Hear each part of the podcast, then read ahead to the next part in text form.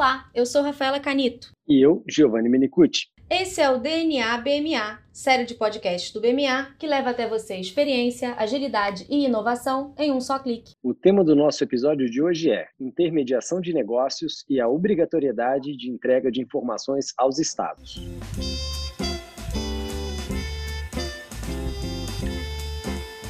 No segundo semestre do ano passado, o Conselho Nacional de Políticas Fazendárias estendeu aos intermediadores de serviços e negócios em geral uma obrigação acessória até então aplicável a instituições financeiras e de pagamento e a administradoras de cartões, a Declaração de Informações de Meios de Pagamento, a DIMP. Após alterações promovidas no Convênio 134 de 2016, os prestadores de serviços de intermediação, embora não sejam contribuintes de tributos estaduais, estão obrigados a apresentar uma série de informações sobre as operações intermediadas, a princípio para as 27 unidades da federação. E esses intermediadores têm até o fim desse mês para entregar uma DIMP retroativa, com informações das operações por eles intermediadas desde a vigência do novo convênio. Com a proximidade do fim desse prazo, para falar sobre esse tema, o DNA BMA convida o João Paulo Cavinato, sócio líder da área de tributos indiretos e direito aduaneiro do BMA. João, seja muito bem-vindo, é um prazer ter você aqui com a gente. Obrigado, pessoal. Um prazer estar aqui com vocês e tentar trazer um pouco de luz para esse tema que talvez não esteja sendo capturado por grande parte dos destinatários dessa informação. o que a gente vai fazer aqui é tentar simplificar e trazer um pouco de contexto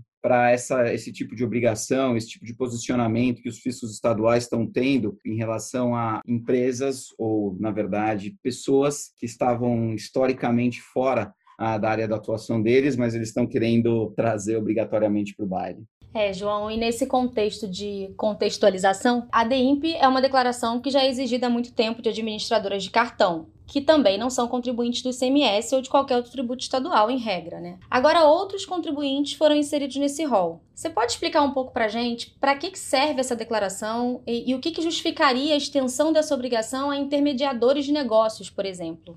Claro, o que a gente está fazendo agora, na verdade, é tentar trazer algo de uma experiência internacional que é uma tendência de follow the money. Então, o que, que se faz internacionalmente, agora está muito em voga, a tributação é, das big techs, dos tributos digitais. Historicamente, a gente no Brasil aqui tem uma super capacidade de tentar simplificar esse procedimento de fiscalização com regimes tributários específicos, mecanismos de substituição tributária, mecanismos de retenção. E agora o que eles estão fazendo é chamando também para este novo tipo de, bom, não tão novo assim, mas para cada vez mais popularizado, para esse tipo de negócio, que você tem um intermediador digital, a obrigação obrigação de prestar informações para o fisco. Se a gente for ver, contextualizando isso internacionalmente, a gente está vendo que vários tipos de países já publicaram algum tipo de tributação digital e a gente já tem pelo menos 80 países discutindo mecanismos de cobrança. A OCDE também esse é um tema super comum, principalmente aplicado nas big techs, e o Brasil, de novo, ele não fica de fora. Então, a gente vê isso em várias esferas de tributação. Acabou de sair recentemente um novo perguntas e respostas sobre essa mini reforma tributária, que é a criação da CBS para substituir PIS e COFINS. E lá a gente já vê, no PL, a gente já vê a tentativa de responsabilização das intermediadoras de pagamento. No Rio de Janeiro, também, em vários estados, a gente viu a tentativa também agora de inclusão de responsabilização e o que, que, existia? Na verdade, antes, isso era uma obrigação atribuída às empresas de administração de cartão de crédito. Eles conhecem essas discussões há muito tempo. O que agora eles quiseram trazer também para a festa, como eu te disse, são efetivamente as empresas de marketplace, as empresas que fazem algum tipo de intermediação, obviamente, em relação a obrigações de imposto estadual, ou seja, do ICMS. Entendi, João. Pelo que você está falando, a DIMP funciona como mais um instrumento né, que os estados estão usando para fiscalização tributária.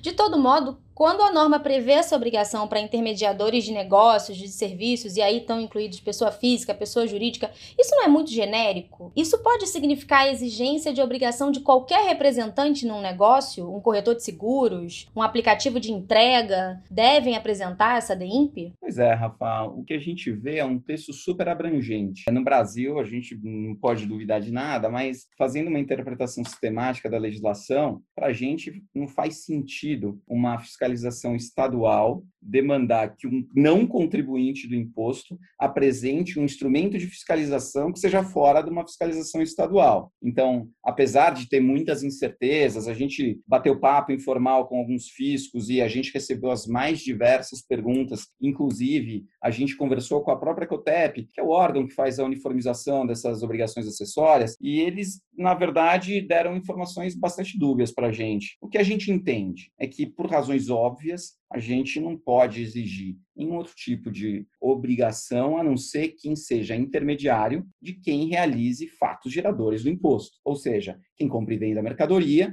e quem efetivamente preste algum serviço de intermediação eh, de serviço também sujeito a ela por exemplo, serviço de telecomunicação, serviço de transporte, etc. João, é incrível esse nível de incertezas em definições. Agora, considerando o nível de detalhamento dessa obrigação e abrangência nacional, isso deve exigir do intermediador um controle gerencial absurdo. Além disso, a gente pode falar também que existem outros custos associados? Pois é. Quando a gente, quando a gente olha o manual, a gente vê você tem um intermediário que é obrigado a aplicar isso para, teoricamente, todas as operações que ele intermedia e em apresentar essas obrigações em todos os estados. E a gente, então, a gente não pode deixar de entender que vai ter um custo aqui intrínseco a, eventualmente, não só o preenchimento da obrigação acessória em si, mas também com os próprios custos de aplicação de algum sistema, modificação, etc. e tal, que são longe de ser custos irrelevantes. Acho que quando a gente pensa em intermediação, a gente sempre pensa naqueles baita big techs com ação em bolsa, etc e tal, mas o que a gente vê na realidade é que hoje em dia, principalmente nesse mundo pós-Covid, muita gente começou a abrir um marketplace nichado, fazer pequenas intermediações e no final do dia, pouco razoável que não se tenha uma linha de corte para que uh, a gente obrigue operadores menores, num cenário já super crítico, tem mais esse custo de obrigação tributária. Mas a realidade é que se a fisco não sabe nem para quem vai abranger, muito menos é, eles fizeram algum tipo de escalonamento. João, Deixa eu tirar uma dúvida contigo. A gente ouve muito falar também no convênio 134. Basta a edição desse convênio para que os estados possam exigir o cumprimento dessa obrigação? Isso seria algo assim automático ou depende de regulamentação de cada um dos estados? Olha, Giovanni, em relação à instituição de obrigação acessória, até uma obrigação de abrangência nacional, normalmente você tem uma interpretação que o convênio já é autoaplicável, que é um pouco diferente, por exemplo, quando a gente estava falando de convênio autorizativo para instituição de benefício fiscal fiscal. Lá o STF ele foi super firme para falar cada, cada Assembleia Legislativa precisa editar sua própria lei para ter algum tipo de vigência para você conseguir convalidar esse benefício ou instituir ou reinstituir esse benefício fiscal. E que para a gente não parece tão razoável assim em relação a essas obrigações acessórias. Qual o problema? O problema é que, dependendo de cada estado, você tem, por exemplo, São Paulo. São Paulo já se manifestou falando que eles vão seguir a regulamentação lá da DIMP antiga, a DIMP lá das instituições financeiras. Tem outros estados, por exemplo, Rondônia, Rio Grande do Sul e Maranhão, que eles,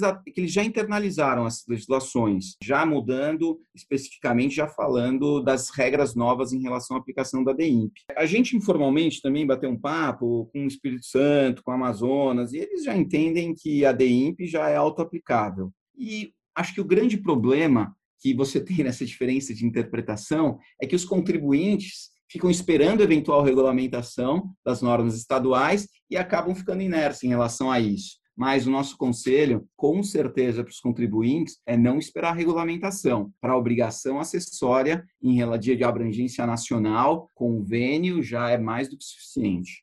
E, João, e se o intermediador não cumprir a sua obrigação? É, você disse aí que muitas empresas acabam ficando inertes esperando a regulamentação. Se ela não vier e o intermediador não cumprir, o que, que pode acontecer?